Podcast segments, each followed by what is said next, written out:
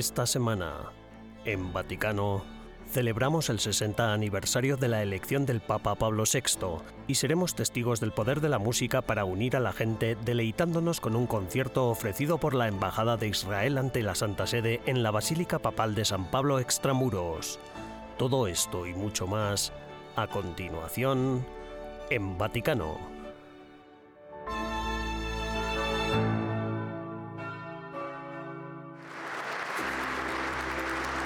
El viernes 23 de junio, el Papa Francisco recibió a 200 artistas en la Capilla Sixtina. Entre ellos había pintores, escultores, arquitectos, poetas, músicos, directores y actores procedentes de 30 naciones diferentes. Fue un encuentro organizado con motivo del 50 aniversario de la inauguración de la colección de arte moderno de los museos vaticanos. Sois participantes del sueño de Dios. Los vuestros son ojos que ven, ojos que sueñan. No basta solo con ver, también tenemos que ser capaces de soñar. La audiencia da continuidad a una tradición iniciada en 1964, cuando San Pablo VI pidió renovar la amistad entre la Iglesia y los artistas, una amistad que el Papa Francisco quiso subrayar en su discurso. Porque la Chiesa ha siempre avuto un rapporto con los artistas. La Iglesia siempre ha tenido una relación que puede calificarse de natural y especial con los artistas. La relación de amistad de la Iglesia con las artes es algo muy natural. Y al mismo tiempo es también una amistad especial, sobre todo si pensamos en los muchos periodos de la historia que hemos recorrido juntos y que forman parte del patrimonio de todos, creyentes o no creyentes. Conscientes de todo ello, esperemos de nuestro tiempo una nueva temporada de ricos frutos, nacidos de un clima de escucha, libertad y respeto. La gente necesita esos frutos, esos frutos especiales. El Papa Francisco cerró el encuentro con un llamamiento a los artistas, pidiéndoles que no se olviden de los más necesitados ni de los que sufren. Prima de salutarvi ho ancora una cosa da dirvi. Antes de despedirme de vosotros, tengo una cosa más que deciros, algo muy cercano a mi corazón. Quisiera pediros que no olvidéis a los pobres, a los que están especialmente cerca del corazón de Cristo, a los afectados por todas las múltiples formas de pobreza de hoy. También los pobres tienen necesidad de arte y de belleza. E della bellezza.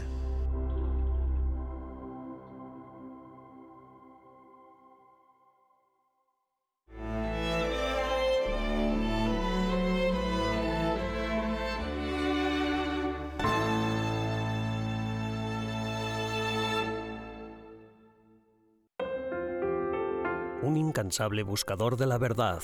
Con estas palabras resumió el Papa Francisco la figura de Blaise Pascal en su carta apostólica Sublimitas et Miseria Hominis, Grandeza y Miseria del Hombre, publicada el 19 de junio con motivo de los 400 años del nacimiento del matemático, físico, filósofo y teólogo francés del siglo XVII. Además de sus innumerables aportaciones en el campo de las ciencias, Blaise Pascal fue un hombre en constante búsqueda de la verdad, inquieto y atraído por la búsqueda de nuevos y ulteriores horizontes. Il 23 novembre 1654 El 23 de noviembre de 1654, Pascal experimentó un episodio místico conocido como la Noche de Fuego, del que tenemos un testimonio histórico y personal en una carta llamada Memorial, que fue encontrada después de su muerte cosida en el interior de su abrigo. Transformó su vida y le empujó a dedicarse con renovado vigor a la oración, haciendo de su fe cristiana el centro absoluto de su existencia. centro. Para la ocasión, la Biblioteca Apostólica Vaticana rindió homenaje a Pascal con la exposición de algunas de sus obras, en exclusiva para periodistas. Un ejemplar de la primera edición de Los Pensamientos de 1670, una copia de la primera edición de sus cartas provinciales, acompañada de una edición sucesiva de la misma obra en latín, y, por último, un retrato grabado a buril que data de principios del siglo XVIII. Prima della Nuit de Feu, Antes de la Noche de Fuego, Pascal ya creía en Dios, pero aquella noche tuvo la iluminación de reconocer en el pecado el símbolo de la falta de la voluntad de Dios. De aquella experiencia mística surgieron sus conceptos de orgullo y humildad, especialmente en la categoría del corazón, que le era muy querida. Che gli fu talmente cara. Lo que el Papa Francisco ha querido celebrar con la carta apostólica Sublimitas et Miseria Hominis es la aportación indiscutible de Blaise Pascal, un hombre que todavía hoy despierta la admiración de creyentes y no creyentes.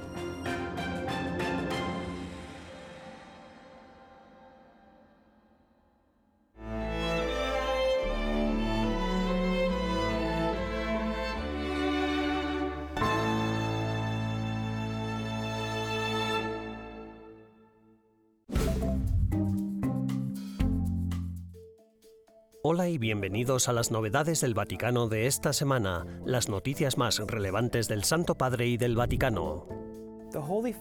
El Santo Padre firma un decreto que reconoce la virtud heroica de Sor Lucía dos Santos. Lucía es la mayor de los tres niños testigos de las apariciones de Fátima.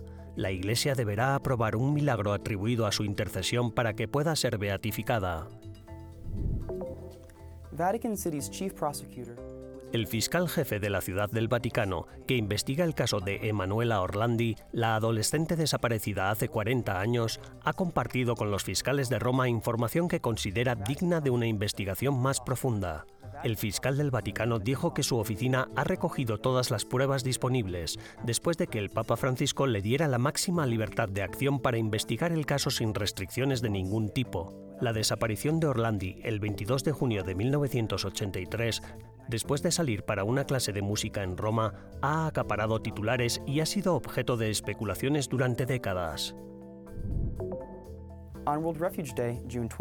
El 20 de junio, Día Mundial del Refugiado, el Papa Francisco instó a seguir rezando y actuando. En un tuit, Francisco dijo que estaba pensando en Cristo presente en tantas personas desesperadas que huyen de los conflictos y del cambio climático.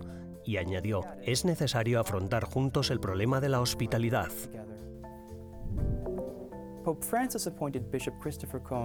El Papa Francisco ha nombrado a Monseñor Christopher Coyne arzobispo coadjutor de Hartford. Como coadjutor, Coyne ayudará al arzobispo Leonard Blair en la administración de la archidiócesis de Hartford y deberá sucederle como arzobispo tras su jubilación, prevista una vez que Blair cumpla los 75 el próximo año. Coyne, de 65 años, fue obispo auxiliar de Indianápolis entre 2011 y 2015. El Papa Francisco ha declarado que está dispuesto a ir a Lisboa y que su delicada salud no le impedirá participar en la Jornada Mundial de la Juventud el próximo mes de agosto. En un vídeo dirigido a los jóvenes, el Santo Padre dijo, algunos consideran que no puedo ir por mi enfermedad, pero el médico me ha dicho que podré, así que allí estaré con vosotros. Gracias por acompañarnos durante las novedades del Vaticano de esta semana.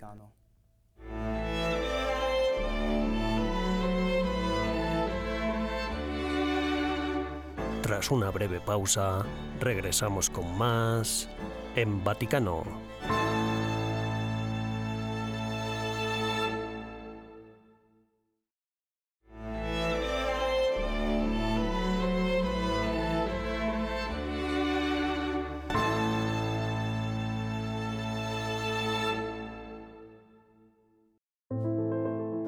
Han pasado exactamente 60 años desde la elección de San Pablo VI asumió el pontificado el 21 de junio de 1963. Era conocido por su porte amable y reservado, acompañado de una profunda erudición y una fuerte conexión con su vida espiritual. Mientras ocupó el cargo, continuó hábilmente la senda progresista marcada por Juan XXIII, asegurando el progreso fructífero del Concilio Vaticano II. Papa Pablo VI fue bautizado bajo el nombre Giovanni Battista Montini en la pequeña ciudad de Concesio. Fue el segundo de tres hermanos. Su padre, Giorgio Montini, era abogado, miembro de la Cámara de Diputados italiana y editor político del periódico católico Segundo Cittadino di Brescia. Su madre, Giudita Alghisi, era miembro de la nobleza local y presidenta de la sección de Brescia de la Acción Católica Femenina. Giovanni Battista creció en la fe y ambos padres, especialmente su madre, impregnaron a los niños de amor por la literatura, el arte, la música, la filosofía y la vida política. Fausto Montini es hijo de Ludovico Montini, hermano mayor de Giovanni Battista. Fausto cuenta que los dos hermanos estaban muy unidos y que su tío Giovanni era un invitado frecuente en su casa. Mi tío tenía una ironía muy sutil. Siempre estaba dispuesto a captar las cosas más graciosas, siempre alegre y educadamente, algo parecido al sentido del humor inglés. No le gustaban las sotanas caras, y en casa, cuando hablaba de las homilías, solía decir, una de cinco minutos era para el alma, una de diez para el predicador, y una homilía de un cuarto de hora era para el diablo. Así era él. Giovanni Battista Montini fue ordenado sacerdote el 29 de mayo de 1920. Tras cursar estudios superiores en Roma, empezó a trabajar en la Secretaría de Estado de la Santa Sede y acabó convirtiéndose en ayudante de confianza del cardenal Eugenio Pacelli, el futuro Papa Pío XII. Durante los terribles años de la Segunda Guerra Mundial, Monseñor Montini ayudó a dirigir los esfuerzos de ayuda a los refugiados y a salvar a los judíos de la muerte en las cámaras de gas. En noviembre de 1954, Montini fue nombrado arzobispo de Milán. En 1958, el Papa Juan XXIII lo nombró cardenal y durante el cónclave de 1963 fue elegido romano pontífice. Como papa, Pablo terminó los trabajos del Concilio Vaticano II y luego dedicó los años siguientes a la colosal tarea de aplicar sus numerosas reformas en medio de una inmensa agitación social y política, así como durante la tormenta que supuso la revolución sexual. Certamente questa è stata Ciertamente esta fue la encíclica que más hizo sufrir a Pablo VI. Creo que una de las dificultades en la relación de este documento, ahora que tenemos información más clara sobre el gracias a la apertura de los archivos, fue que estaba reafirmando la doctrina de la Iglesia y la apertura a la vida. Y al mismo tiempo realzaba el contexto familiar en términos humanos y antropológicos. Ya en 1968, cuando se publicó la encíclica, comprendió que este contexto de apertura a la vida humana debía ser defendido de la invasión tecnológica, que en la última instancia quita valor y dimensión humana al acto de la procreación. la historia attraverso la generazione. Todas esas advertencias se han hecho realidad, al igual que sus predicciones de que el mundo moderno estaría plagado de ateísmo, secularismo y materialismo había adoptado el nombre de Pablo para encarnar su deseo de ser peregrino en todas las naciones, y su papado destacó por sus viajes, algo que por aquel entonces no tenía precedentes. En 1965 fue el primer papa que visitó los Estados Unidos. En un famoso discurso ante la Asamblea General de las Naciones Unidas en Nueva York, hizo un llamamiento al mundo. No más guerra, guerra nunca más. A lo largo de sus últimos años, defendió las verdaderas enseñanzas del concilio y las enseñanzas de la Iglesia sobre la sexualidad humana, el matrimonio y la dignidad humana. El Papa se entristeció profundamente por el rechazo que la Humane Vitae tuvo entre tantos católicos e incluso entre sacerdotes y teólogos. Advirtió proféticamente al mundo sobre las consecuencias futuras de una cultura anticonceptiva. El Papa Pablo VI murió en Castel Gandolfo el 6 de agosto de 1978. Papa, sacerdote y profeta. Las enseñanzas de Pablo VI han resonado en los pontificados de sus sucesores, Juan Pablo I, San Juan Pablo II, Benedicto XVI y Francisco.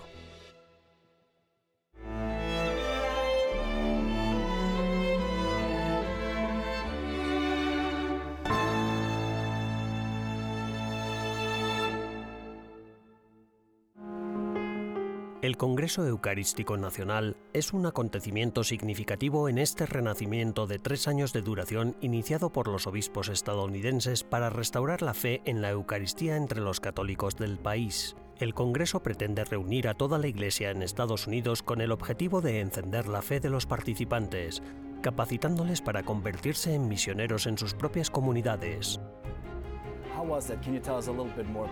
Andreas Tonhauser, director de la oficina de EWTN Vaticano, se reunió con Monseñor Andrew Cousins, obispo de la diócesis de Crookston, para hablar sobre el próximo Congreso Eucarístico Nacional en Estados Unidos.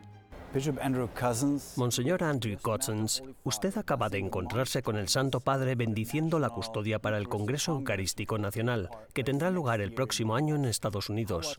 ¿Cómo fue? ¿Puede contarnos algo más sobre ese encuentro? Fue una experiencia muy emotiva para nosotros. Allí estábamos todos los organizadores del Congreso, un par de miembros de la Junta Directiva de Estados Unidos, yo mismo y el obispo Kevin Rhodes. Nos recibió a todos tan calurosamente que se podía sentir su emoción, su pasión y su entusiasmo ante este Congreso Eucarístico Nacional, aunque en realidad lo siente por todo el renacimiento Eucarístico Nacional. Acaba de salir del hospital y habló de ello tan maravillosamente, que él viniera y nos diera el discurso que nos dio, se tomara el tiempo que se tomó para encontrarse con nosotros personalmente y saludarnos uno a uno, fue muy, muy conmovedor. Se sentía su amor y entusiasmo por lo que estamos haciendo.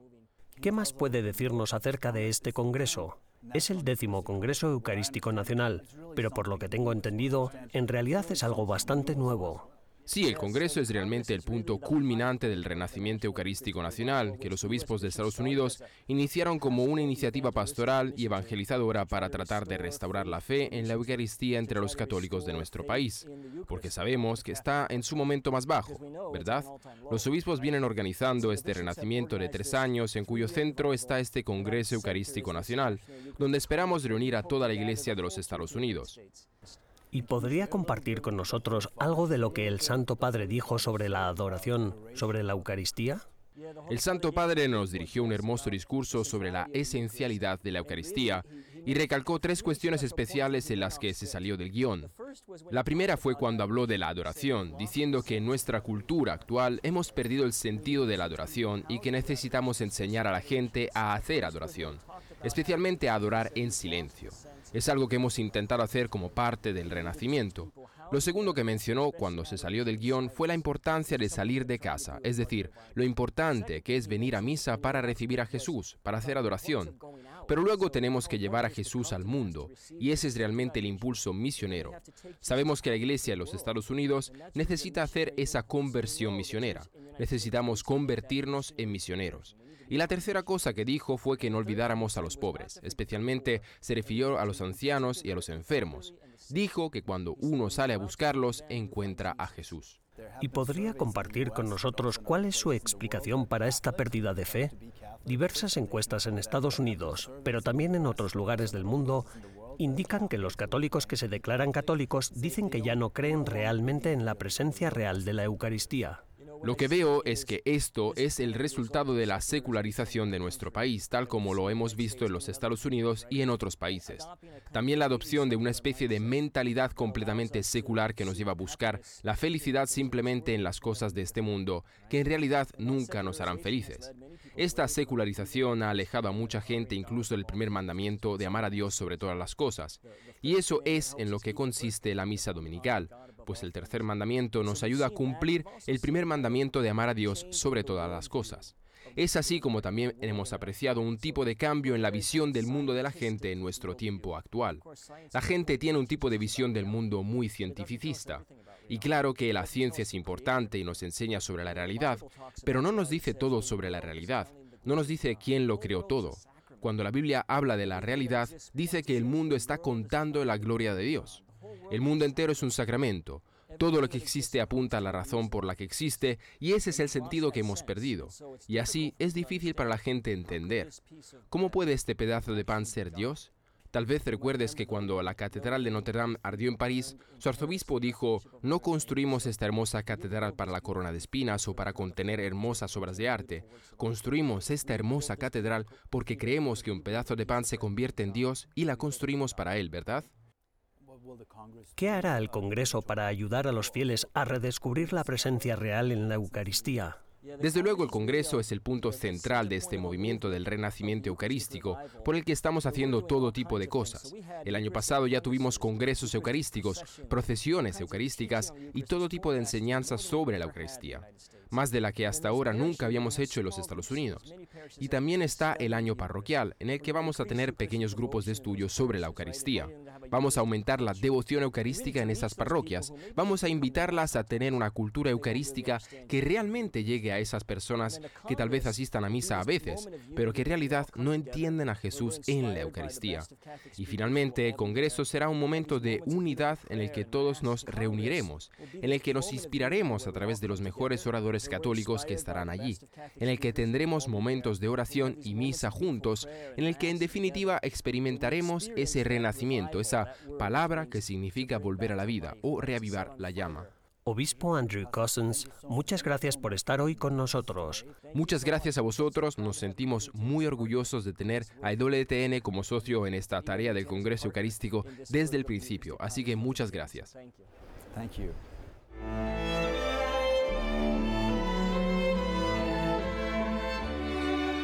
Tras una breve pausa, regresamos con más en Vaticano.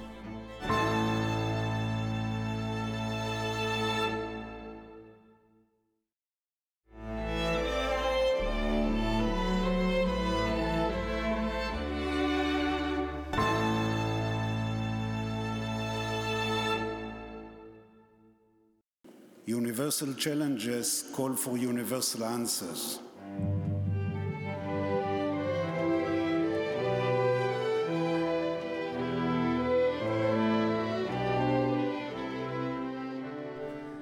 El lunes 29 de mayo se celebró un concierto en la Basílica Papal de San Pablo Extramuros para conmemorar los 200 años del incendio y la reconstrucción de la basílica. Fue en la noche del 15 de julio de 1823 cuando un incendio se declaró en el techo de madera de la Basílica Papal, reduciendo el edificio del siglo IV, segundo en tamaño después de la Basílica de San Pedro, a un montón de vigas humeantes y escombros. Fue una conmoción para los romanos y para toda la comunidad cristiana. Tras la reconstrucción de la basílica, esta se consagró el 10 de diciembre de 1854. Para celebrar la conmemoración de esta reconstrucción, la Orquesta Sinfónica de Jerusalén, dirigida por Jeruham Skarovsky, ofreció un concierto bajo el título Religiones Unidas en la Música. El espectáculo contó con la participación del joven violonchelista solista Daniele Acta. Con este emotivo acto también se quisieron celebrar el diálogo interreligioso y los 30 años de relaciones diplomáticas entre el Estado de Israel y la Santa Sede.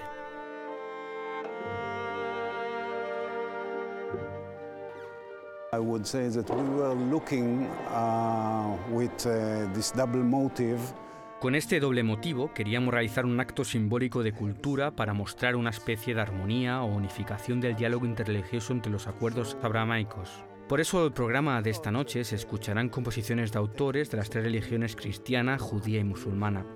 A su vez pensamos que aprovechar esta ocasión de los 200 años por un lado y 30 años por otro es en cierto sentido combinar lo viejo con lo nuevo. Lo que quiero decir es que 200 años es ya un tiempo que ha pasado, mientras que las relaciones entre Israel y la Santa Sede son todavía jóvenes.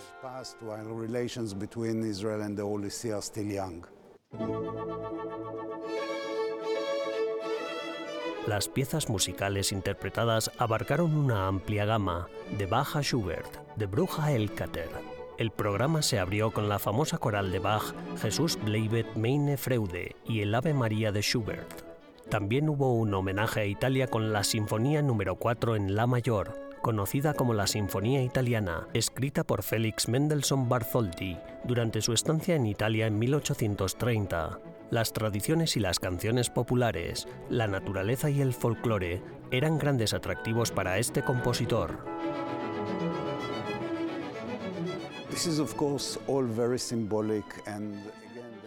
Todo esto es, por supuesto, muy simbólico. Y de nuevo el diálogo, el diálogo tácito entre Roma y Jerusalén, dos ciudades emblemáticas con su historia y su tradición, está todo el tiempo.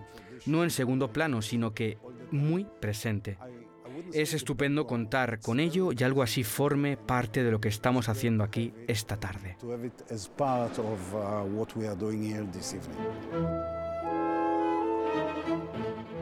Una vez más, la música y las artes sirvieron para asentar las bases de la paz y el respeto entre las distintas religiones y para poner de relieve el importante papel que desempeñan Roma y Jerusalén en la escena internacional.